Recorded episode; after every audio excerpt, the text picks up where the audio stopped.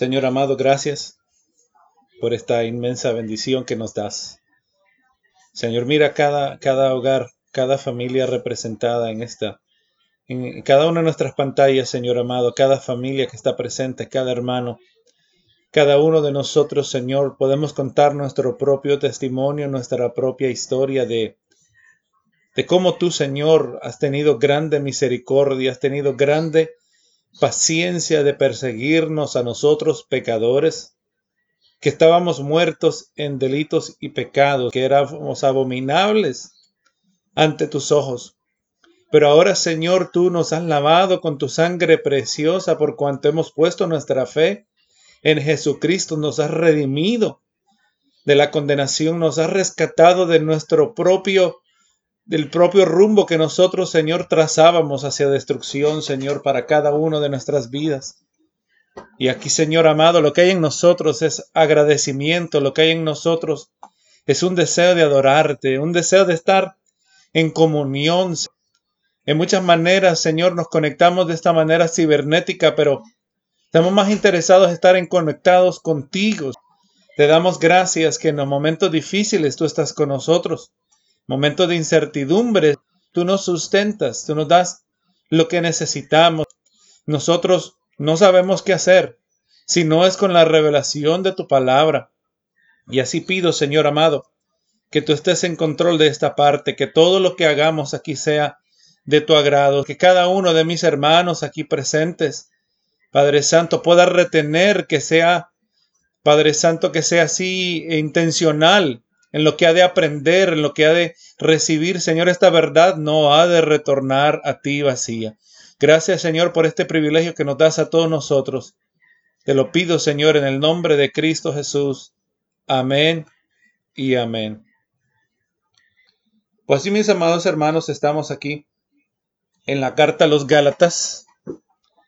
Ya estamos ya aquí en la etapa final, ¿verdad? Ya nos quedan unos cuantos más estudios. Y yo espero que ya para ahora usted se está volviendo en un experto, verán esta carta, por lo menos en lo básico.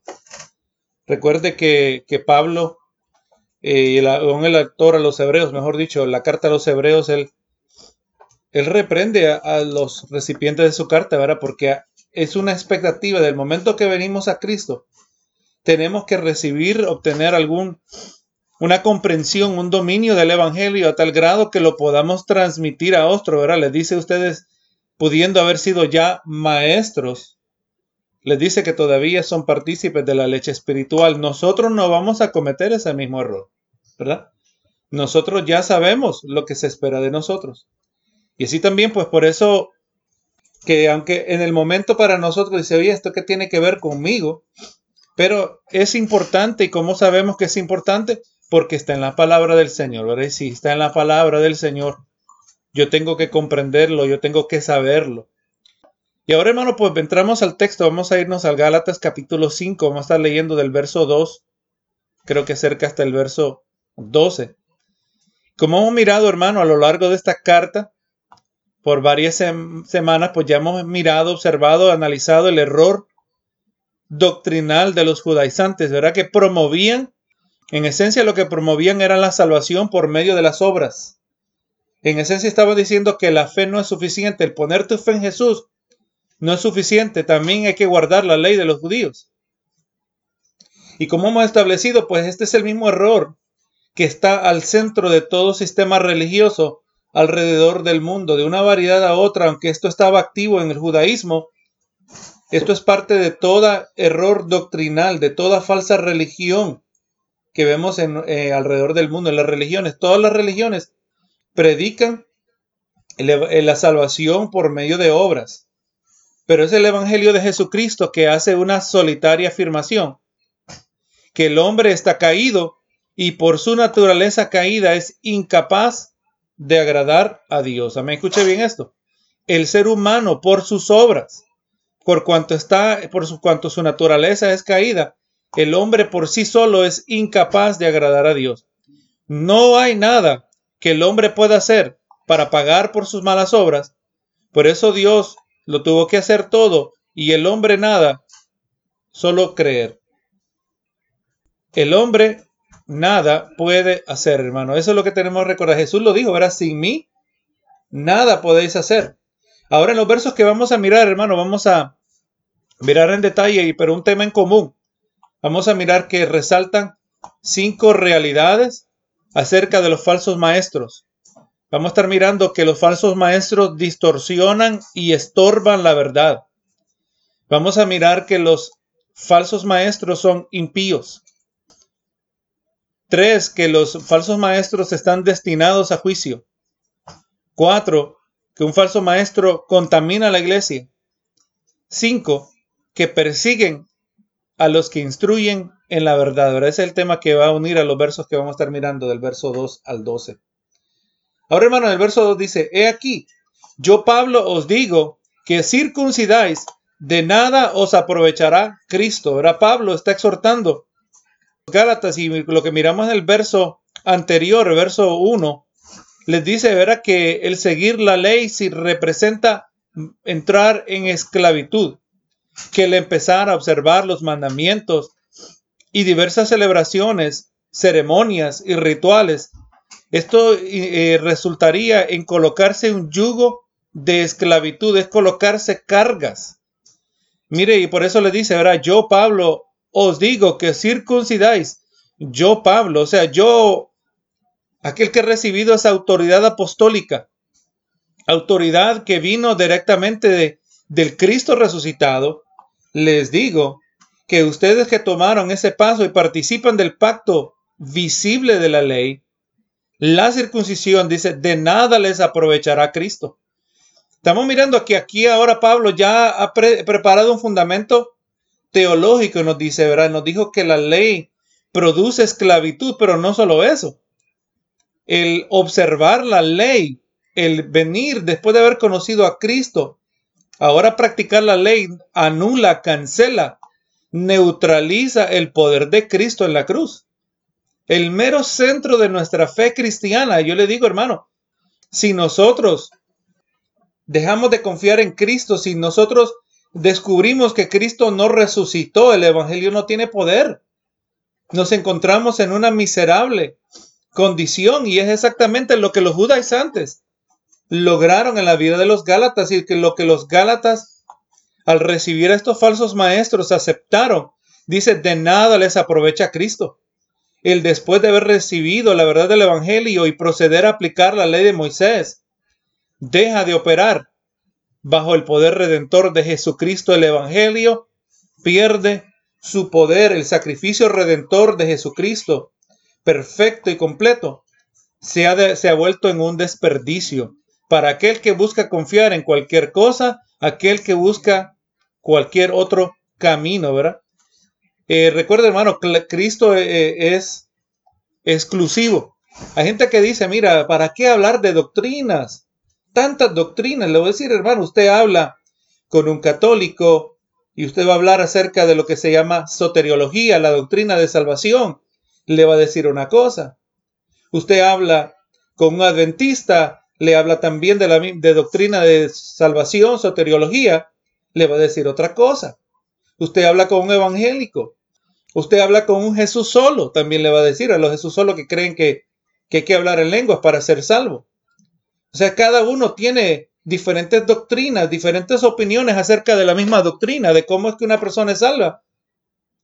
Y la gente dice, ¿para qué hablar tanto de doctrina si, si la doctrina lo que hace es divide? Mira, mira, dice, mira, y usan como ejemplo, mira cuántas denominaciones hay entre los protestantes específicamente. Y déjeme agregarle que los testigos de Jehová no son una denominación del cristianismo. Ellos son una secta, ¿verdad? Ellos no son parte del verdadero cristianismo. Pero aún dentro del verdadero cristianismo hay denominaciones. Sabemos los pentecostales, los bautistas, los presbiterianos, los luteranos, los metodistas. Y la lista puede seguir, ¿verdad? Y, otras hay que observarlas más en detalle si verdaderamente se mantiene en el verdadero cristianismo. Y uno dice, ¿por qué tanta variedad? ¿Por qué tantas diferencias? La doctrina lo que hace divide y dicen, no, no, ¿para qué estudiar doctrina si la doctrina divide? Mejor vamos a, enfocarnos en lo que tenemos en común en Cristo Jesús. Pero usted sabe también, y esto lo he dicho en otras ocasiones, otra cosa que también divide es la verdad. ¿Verdad que sí? Y obviamente nosotros no nos apartamos de lo que son datos verdaderos.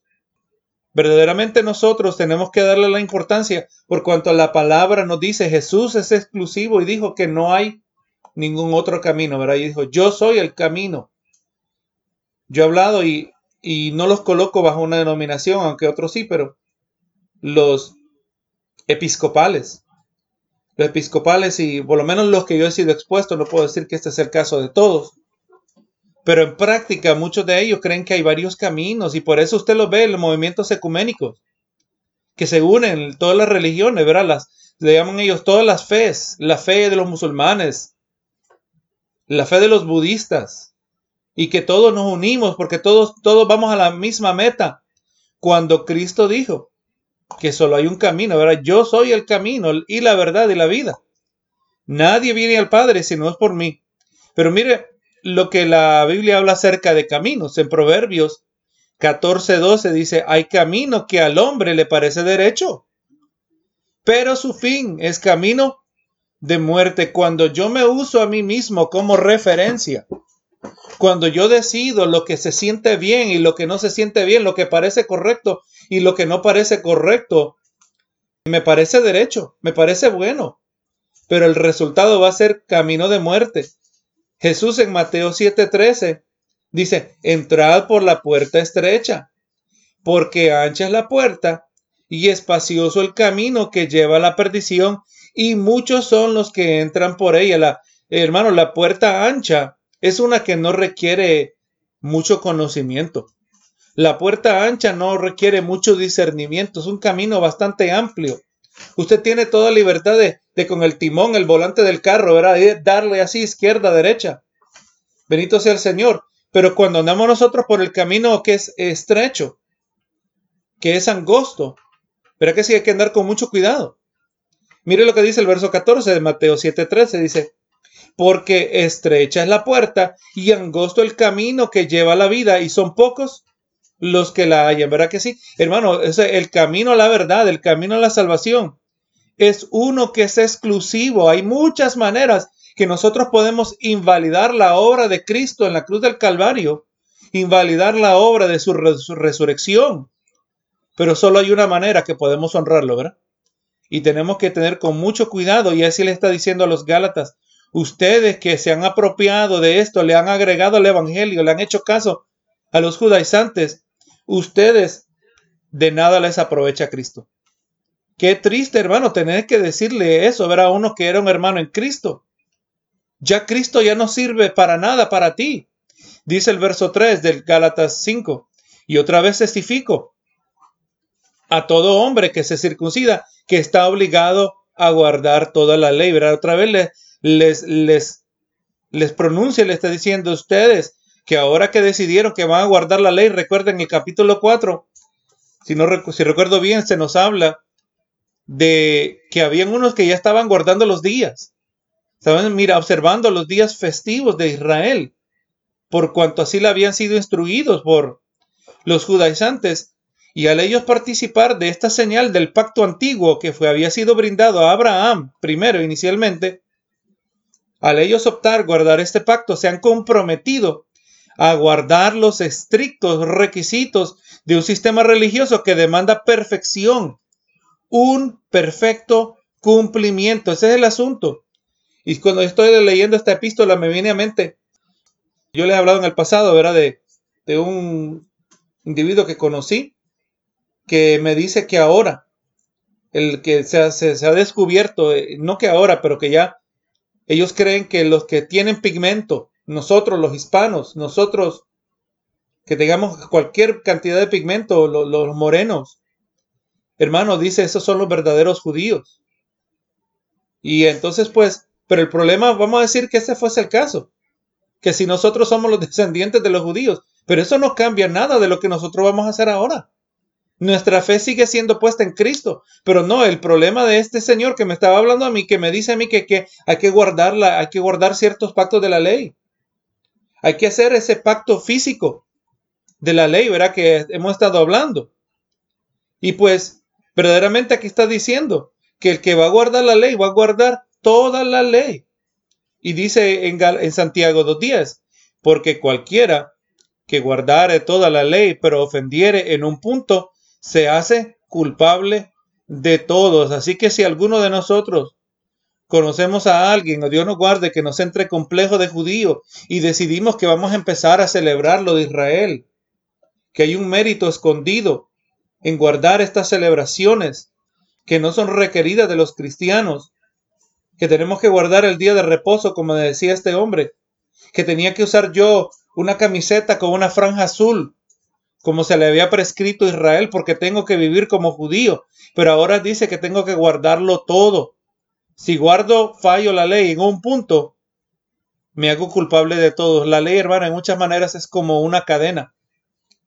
Usted sabe que usted tiene una cadena. ¿De qué le sirve que esa cadena de, de 100 eslabones tiene 99 que no se rompieron, pero se rompió uno? Esa cadena ya no sirve, ¿verdad? Gloria a Jesús. Así también es la ley. El que viola un mandamiento es como que lo rompió todos. Y mire el verso 4 y ahora le está hablando más específico. Dice, de Cristo os desligasteis los que por la ley os justificáis. De la gracia habéis caído. Le está diciendo, de Cristo desligasteis. De ustedes se han desconectado. Se han cortado de Cristo. Así como en Romanos 7.2 nos habla de que una mujer queda desligada, queda libre de su marido cuando él muere. Mire, dice Romanos 7.2, porque la mujer casada está sujeta a la ley por, el, por la ley al marido, mientras éste vive. Pero si el marido muere, ella queda libre de la ley del marido. Esa conexión que había entre el creyente y Cristo es como la conexión que había entre la mujer y su esposo, ¿verdad? Pero mientras el esposo está vivo, están unidos. Mientras ese esposo está muerto, ese pacto está roto. Están desconectados. Y así es de, la conexión, esa unión que hay entre Cristo y el creyente, aquel que pone su fe en un sistema religioso, aquel que pone su fe, su confianza en el sistema del judaísmo, se ha desligado, se ha apartado de Cristo. mire lo que dice en Romanos 7:6. Pero ahora estamos libres de la ley por haber muerto para aquella en que estábamos sujetos, de modo que sirvamos bajo el régimen nuevo del Espíritu y no bajo el régimen viejo de la letra. La letra es la ley. O sea, aquí ocurrió lo reverso, lo reversado. Los romanos, Pablo les está diciendo, ustedes ahora en Cristo Jesús murieron a la ley, ya no están sujetos a guardar la ley. Están desligados de la ley, ahora están unidos con Cristo. Ahora los Gálatas, lo, lo opuesto ocurrió. Ellos salieron de un sistema religioso, de su paganismo, y vinieron a Cristo y ahora retornaron a otro sistema religioso que también los esclaviza. Le dice, ustedes se han desligado de Cristo, los que por la ley os justificáis, ustedes que buscan ser declarados justos delante de Dios por medio de la ley, han perdido su lugar delante de Cristo. Lo interesante, hermano, es que estos, eh, los judaizantes engañaron a los hermanos en Galacia. Los hermanos en Galacia aceptaron con, con falta de discernimiento, aceptaron esta falsa doctrina, pensando que ellos iban a poder agradar a Dios más, pensando que iban a poder acercarse más a Dios, implementando estas nuevas prácticas. Eh, por eso le digo, hermano, que las, las buenas intenciones no son suficientes. Yo es más, le puedo decir que aquí en esta carta completa podemos decir que estos Gálatas probablemente tenían buenas intenciones, pero no tenían discernimiento y esa es una combinación peligrosa. Tener buenas intenciones, pero falta de discernimiento. Buenas intenciones que no son acompañadas con sabiduría, que son acompañadas por ignorancia. Es una combinación sumamente peligrosa. Y ahora le está diciendo ustedes que se quieren acercar a Cristo, más bien de Cristo se desligaron, ustedes que tratan de declararse rectos, justificarse por medio de la ley, han perdido su lugar delante de Dios y no solo eso, le dice, de la gracia habéis caído. Ustedes, hermanos, han perdido esa posición donde eran partícipes de la gracia de Dios. Un lugar peligrosísimo, hermano del momento que nosotros salimos del favor de Dios, le dice, ustedes han caído, ustedes han perdido su estatus. Ahora no son más recipientes de ese favor inmerecido de Dios. Y ahora, hermano, cuando una persona deja de estar bajo la gracia de Dios, y le hago esta pregunta a usted, si Dios ya no le va a mostrar gracia, usted ya sabe saber la respuesta. ¿Qué es lo que Dios le va a mostrar a esa persona? Juicio, ¿verdad? Comprendemos que si Dios no muestra gracia, si Dios no muestra misericordia, lo que Él va a mostrar es juicio. Y le voy a decir que hay denominaciones enteras que no comprenden esto. Hay denominaciones enteras que han pintado una caricatura de Dios. Tiene una versión idolatrada de Dios, una versión que no es bíblica. Una versión donde Dios no muestra juicio, Dios solo es amor y misericordia. No, gloria a Jesús. Mire, dice que de la gracia han caído y ahora estas personas están reservadas para juicio. Miren lo que dice Juan 9:39. Dijo Jesús, para juicio he venido yo a este mundo. Para los que no ven, para que los que no ven vean y los que ven sean cegados. O sea, el que, el que está buscando ser libre va a ser liberado. Pero el que está enredado y no tiene intenciones de ser liberado, va, se va a enredar más. Eso es lo que hace el Evangelio, hermanos.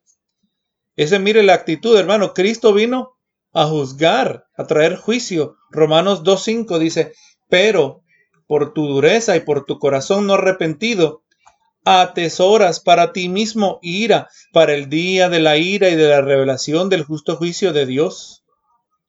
Gloria a Dios, o sea, Dios le está diciendo a los judaizantes, mejor dicho, a los Gálatas, ustedes cayeron de la gracia y del momento que se están saliendo de la gracia, se están colocando para el juicio, se están reservando para el juicio. Así que hermano, un individuo que ha dejado de depender de Dios para ser salvo y ahora depende de sí mismo por medio de sistemas religiosos, es uno que atesora, que acumula, reserva para sí el juicio de Dios. Y ahora, hermano, quiero usar este, quiero examinar un poquito más esta expresión de la gracia habéis caído. Le voy a decir que aquí vamos a tomar un paréntesis para hacer una distinción. Nosotros aquí somos distintos, creemos distinto a nuestros hermanos calvinistas. Cuando digo los calvinistas, estoy hablando de los hermanos salvos siempre salvos. Y le voy a decir que hay grandes y especiales hermanos dentro de esa doctrina, ¿verdad? Gloria a Jesús, eh, le digo, hablo de apreciados maestros como el hermano, el pastor John MacArthur nos dice aquí que esta expresión de la gracia habéis caído no tiene que ver con la salvación del creyente. Dice que esta expresión no quiere decir que aquellos Gálatas habían perdido su salvación, sino que más bien, aunque antes estaban bajo la gracia, cayeron y ahora están bajo la ley. Eh, recuerden, hermanos, ellos, eh, los hermanos calvinistas creen que los hermanos salvos siempre salvo creen que y ellos dicen que Dios escoge quién se salva y quién se pierde. Y así también escogió de entre los Gálatas aquellos que habían sido escogidos por Dios, ellos son incapaces de perder su salvación. Solo le voy a mencionar en breve cómo es que creen los salvos siempre salvos. Y le escuche bien que yo digo nuestros hermanos, ¿verdad? Porque no es una, no me voy a atrever que decir que es una herejía. Pero los hermanos calvinistas creen que el hombre está tan contaminado a tal grado que el hombre ni siquiera puede ejercer la voluntad de venir a Dios. O sea, eh, Dios nos ofrece la salvación, pero estamos tan contaminados que ni siquiera podemos aceptar la salvación. Por lo tanto, Dios la acepta por nosotros. Por lo tanto, Dios nos escoge. Escoge a los que van a ser salvos y los que no.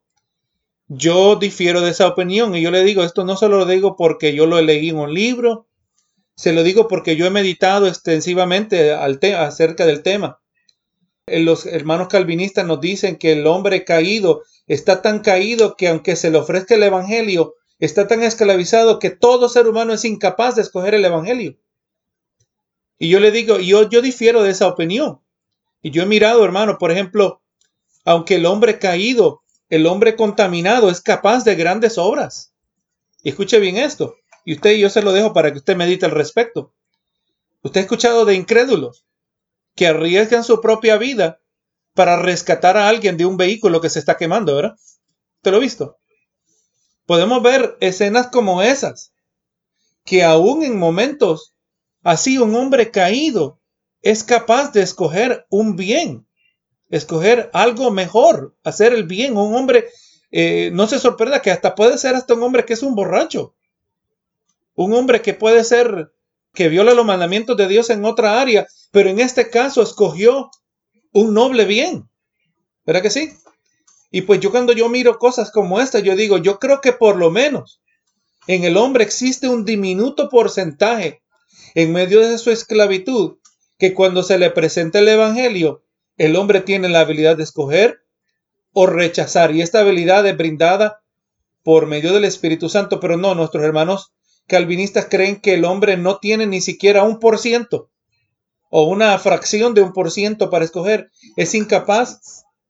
Y claro, no, su conciencia está tan distorsionada que no puede reaccionar al Evangelio. Y ahora le voy a decir que hay personas que optan que rechazar el Evangelio, pero hay algunos que sí.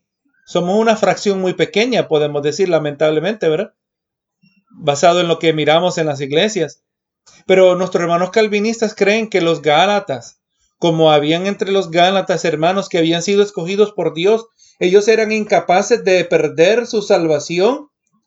Y mire, y por lo tanto, estos creyentes que, que dice, verá, que, que de la gracia cayeron, aunque ahora empezaron a guardar la ley, aunque se desligaron de Cristo, aunque se les dijo de nada les aprovecha Cristo, esto no quiere decir que no pierden su salvación. Usted ve, verá que se, se, vuelve problemático la explicación de estos versos. Al decirle, hermanos Gálatas, ustedes, algunos de ustedes, son salvos aunque empezaron a guardar la ley. Son salvos aunque se desligaron de Cristo. Son salvos aunque les dije que de nada les aprovecha Cristo. Pero no, usted no va a perder su salvación, especialmente también esta expresión de la gracia habéis caído. Esto no quiere decir que perdieron su salvación. Pero no, hermano, vamos mirando, verá que suena como contradictorio. Gloria sea el Señor, se nos hace extraño al considerar que Pablo le llama insensatos por de haberse dejado engañar y los trata de persuadir a que vuelvan a confiar en Cristo, aunque parece que esto no tiene que ver con su salvación, aunque nosotros entendemos totalmente lo opuesto. Es porque todo esto tiene que ver con su salvación, que está tratando de persuadirlos que abandonen la práctica de la ley, ¿verdad? Porque están desconectados, están desligados, porque han desinvalidado eh, la, sangre de Cristo, han invalidado, mejor dicho, el poder redentor de Jesucristo. Y cuando se cree que un cristiano no puede perder la salvación y miramos estas exhortaciones, parece que todas estas advertencias se vuelven inertes, impotentes incapaces y hasta innecesarias si es que un cristiano no puede perder la salvación, ¿verdad? Y esto se lo dejo para que usted lo medite. Esto es uno de los textos que en mi opinión son problemáticos para un hermano que cree que la salvación no se puede perder. Ahora déjeme resumir ese tema en decirles que hay hermanos que, que tienen esta creencia, salvo siempre salvo, pero por cuanto ellos han puesto su fe en Jesús, por cuanto ellos aman a Cristo, por cuanto ellos crecen y maduran. Ellos crecen en santidad. También van al cielo igual que nosotros, ¿verdad? Gloria a Jesús. Al mismo tiempo le voy a decir al otro lado de nosotros, nosotros que creemos que la salvación se puede perder, también dentro de nuestro grupo, lamentablemente, hay muchos que, que abusan del Evangelio de Cristo. Al final de todo, ¿verdad? No es sino aquel que guarda la palabra del Señor. Ahora, hermano, nos vamos al verso 5. Pues nosotros por el Espíritu aguardamos por la fe la esperanza de la justicia. Pablo está diciendo que la justicia, y en este caso específico, hablándose a la rectitud del creyente, el haber sido justificado, este es el producto del Espíritu de Dios actuando en nosotros por medio de la fe. Nosotros somos justificados, ¿verdad? Dijo, dijo Pablo, justificados pues por la fe, tenemos paz para con Dios cuando hablamos de justificación, cuando hablamos de la justicia en, la vida del creyente, de la rectitud. Estamos hablando de estatus, era el estatus espiritual que tenemos delante de Dios y este nuevo estatus espiritual nos llega a nosotros por medio de la fe, lo que obra el Espíritu en nosotros cuando nosotros depositamos nuestra fe, pero en contraste a lo que dicen los judaizantes y lo que están haciendo los gálatas, están buscando ser justificados, ser declarados justos por medio de la carne, por medio de lo que la carne puede hacer, ¿verdad? El guardamiento de la ley y no por medio del Espíritu. En el verso 6 dice, porque en Cristo ni la circuncisión vale algo, ni la incircuncisión, sino la fe que obra por el amor. Está diciendo Pablo que ningún ritual, ninguna ceremonia, ninguna confianza en nuestros propios méritos es de alguna importancia. Que esté presente o ausente la señal del antiguo pacto, esto no importa para nada. Lo que sí es de importancia es aquella fe salvífica que resulta del amor. Ahora, hermano, en los versos que vienen, los versos que nos restan, aquí donde vamos a mirar cinco realidades de falsos maestros, como ya los mencionamos. En el verso 7 vamos a mirar que los falsos maestros distorsionan y estorban la verdad, ahora sirven de estorbo contra la verdad. Dice el verso 7, vosotros corríais bien. ¿Quién os estorbó para no obedecer la verdad? La Biblia nos dice, hermano, que la vida cristiana es una carrera. Hebreos 12.1 dice, por tanto, nosotros también, teniendo en derredor nuestro tan grande nube de testigos, despojémonos de todo peso del pecado que nos asedia y corramos con paciencia en la carrera que tenemos por delante. Entendemos, hermano, que la vida cristiana es una carrera de larga duración. No es una carrera de alta velocidad, es, más como una, una maratón, ¿verdad? Y para poder correr esta maratón de larga duración, esta carrera, tenemos que despojarnos de toda carga que nos ha de impedir que terminemos, y en este caso el pecado, el pecado que nos asedia, el pecado que nos rodea por todas partes.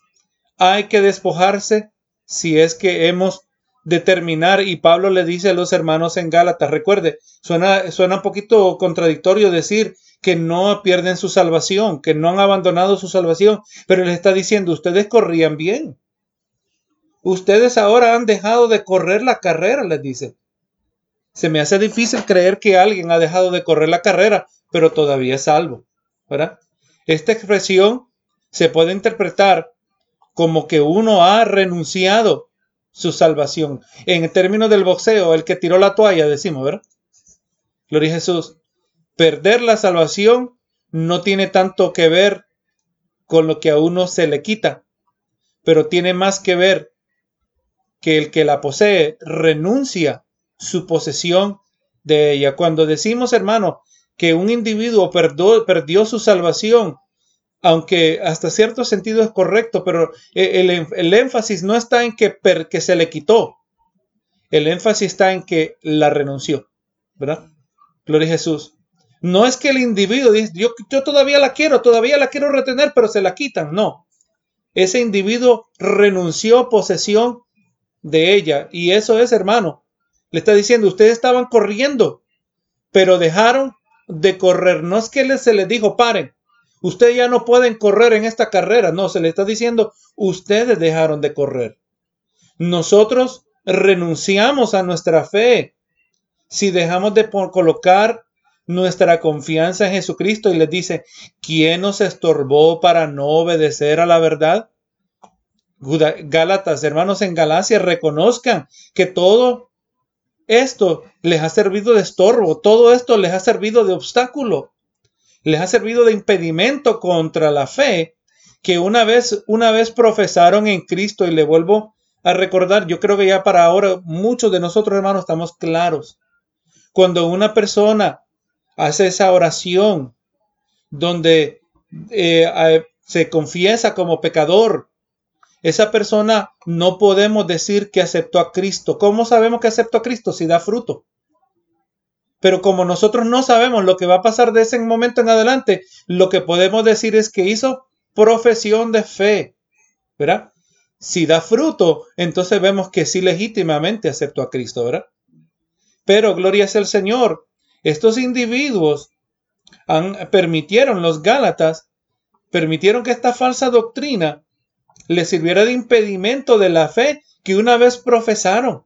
Les dice, reconozcan, vamos a decir en términos, él está diciendo, reconozcan que sus actuales prácticas constituyen desobediencia de la verdad que han aprendido.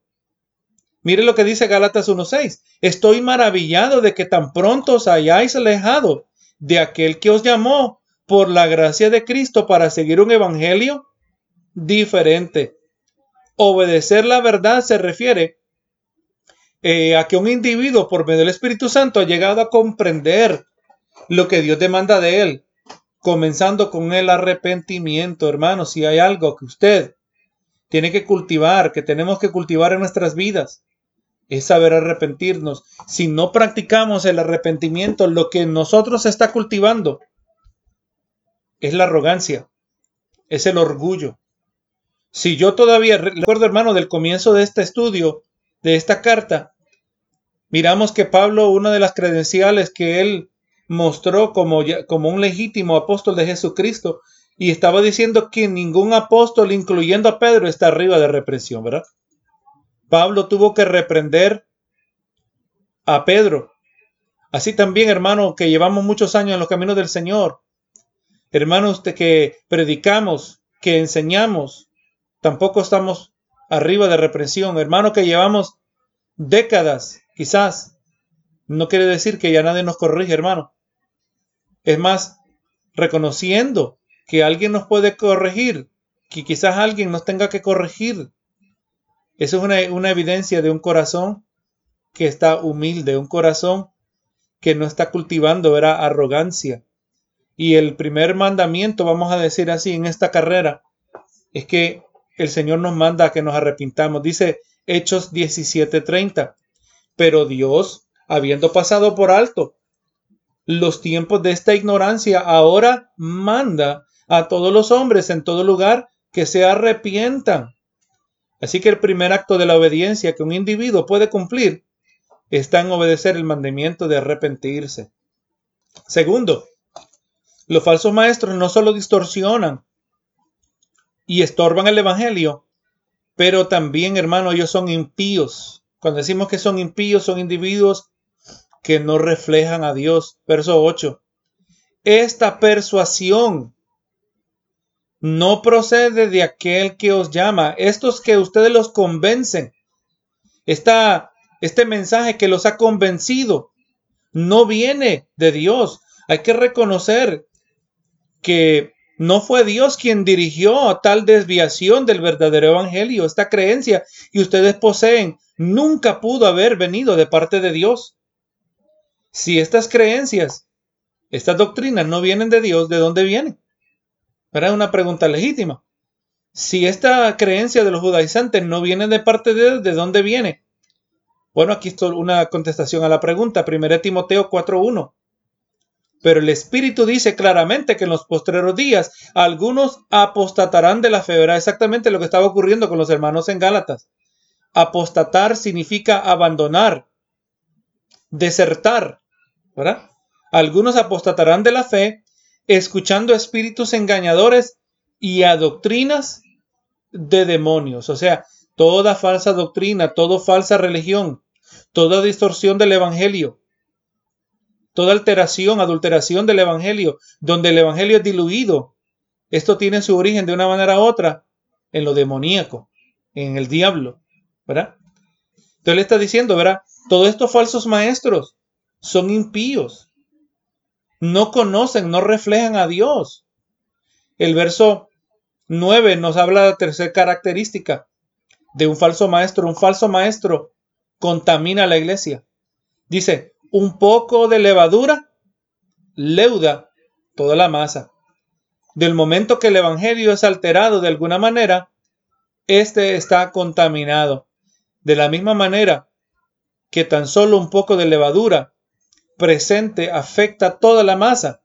Así también un poco de falsedad tiene la capacidad de contaminar, de corromper los pensamientos y vidas de un grande grupo de personas.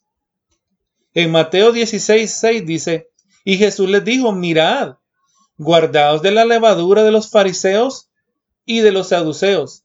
Y en el verso 12 les dice, entonces entendieron que no les había dicho que se guardasen de la levadura del pan, sino de la doctrina de los fariseos y de los saduceos. O sea, la falsa doctrina que está hablando Pablo, de acuerdo a Jesús, está, eh, podemos decir que puede referirse a qué? A falsa doctrina, falsa enseñanza. Un poco de falsa doctrina tiene grande potencial que puede resultar en contaminación y destrucción de un rebaño. Pero vamos a ver también otro verso, en el contexto de este verso. Pablo usa la levadura eh, como una representación del pecado. Primera de Corintios 5.6. Yo lo dejo que usted lo lea el pasaje completo para que los versos anteriores. Dicen, ¿no es esta vuestra jactancia? ¿No sabéis que un poco de levadura leuda toda la masa? O sea que la levadura se puede usar como referencia a la falsa doctrina o como referencia al pecado. Y vamos a mirar que al pensar sobre ello podemos decir que la levadura como representación de falsa doctrina y representación de pecado son conceptos inseparables.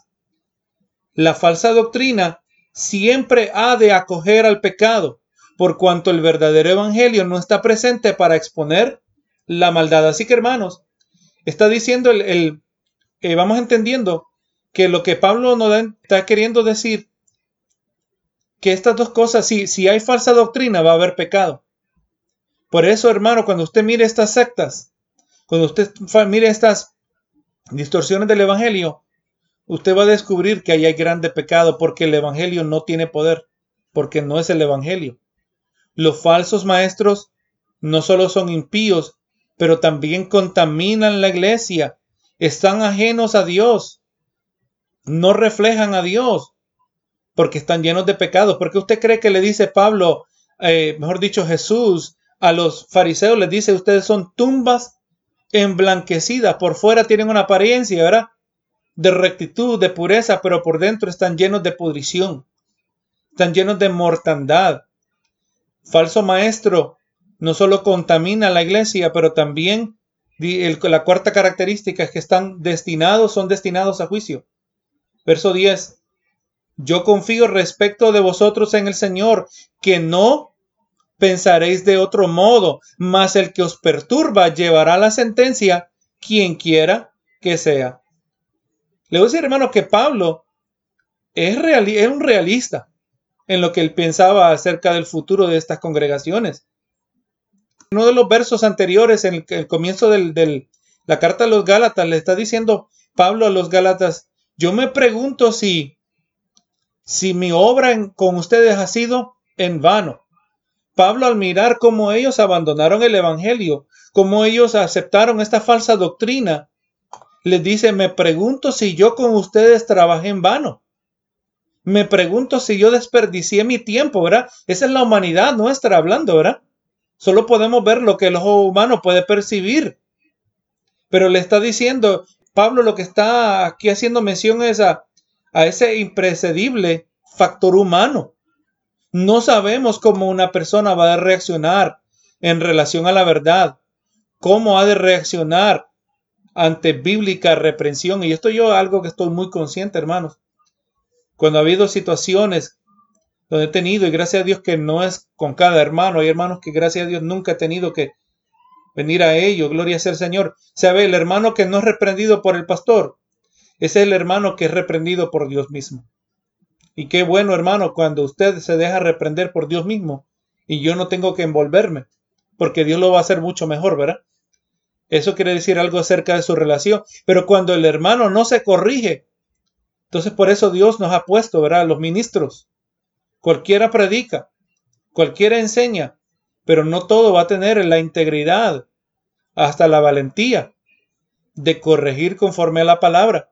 Y, lamentablemente le voy a decir, hermano, yo me he hecho enemigos a causa de esto. Se van de la iglesia. Se van, eh, se van hablando en contra de nosotros y con tal todo lo que digan sea falsedad, pues allá hay una bendición, ¿verdad? Dice la palabra bienaventurado. Si por mi causa os vituperaren. Pero yo estoy consciente que cuando yo me acerco a un hermano, yo digo, Señor, por favor, dame sabiduría. Yo no sé cómo va a reaccionar este hermano. Por favor, no, que yo no sirva de tropiezo, que yo no hable mal, que yo no sea que se deje que sean mis emociones, que dejes que sea tú, que tu palabra, que tú respaldes. Pero no sabemos, hermano, lo que va a pasar muchas veces. Y cuántas veces yo me regocijo cuando el hermano la hermana reacciona y recibe. Y veo a este hermano, y ha habido hermanos que yo lo veo, este es el momento decisivo. Este hermano si se queda, yo creo que va a florecer. Pero si se va, está pronunciando casi su propia sentencia. Y Pablo estaba diciendo, ¿verdad? Hermano, yo no sé si esto es en vano, todo lo que yo hice con ustedes. Pero ahora vemos que todavía siempre, aunque realística, aunque es un realista, pero todavía mantiene cierta esperanza, dice, confío de respecto de vosotros en el Señor, que no pensaréis de otro modo. O sea, gloria a Jesús, estoy confiando que ustedes se van a dejar persuadir por esta carta. Estoy confiando que al yo haberles aclarado lo que está las implicaciones de seguir el legalismo, la ley, ustedes van a pensar que, no van a seguir pensando como estaban, sino que van a recibir este evangelio, no van a pensar de otro modo. Pero también dice, mas el que os perturba llevará la sentencia. Si ustedes se apartan de esto y, no, y deciden no pensar de otra manera que no sea el evangelio, pero al otro lado el que les, el que les ha servido de tropiezo, el que los perturba, va a recibir su condenación. Mateo 18:6 dice, y cualquiera que haga tropezar a alguno de estos pequeños que creen en mí, mejor le fuera que al colgarse al cuello una piedra de molino de asno y que se le hundiese en lo profundo del mar. Que está fuerte esto, ¿verdad? Santiago 3.1 dice, hermanos míos, no os hagáis maestros muchos de vosotros, sabiendo que recibiremos mayor condenación. Ay de aquel que se atreve a predicar la palabra y está predicando una distorsión de la verdad. Aquel que sirve de tropiezo a una oveja, a uno de los pequeños, a uno de los indefensos, que se dejan llevar, que se dejan engañar. Ay de aquel, mejor no le hubiera sido que se, que se amarre una piedra, ¿verdad? De molino y se tire en lo profundo del mar. Mejor le va si así muere que caer en las manos de Dios, ¿verdad? Pero no, nadie se va a escapar. Todo aquel que por medio de la distorsión de la verdad, por medio de falsa doctrina, estorbe o impida la verdad, no será sin su condenación. Y ahora aquí el último punto, hermanos, y el último versos. El quinto de los falsos maestros. No solo son destinados a juicio, pero también persiguen a los que instruyen en la verdad, dice el verso 11. Y yo, hermanos, si aún predico la circuncisión, ¿por qué padezco persecución todavía?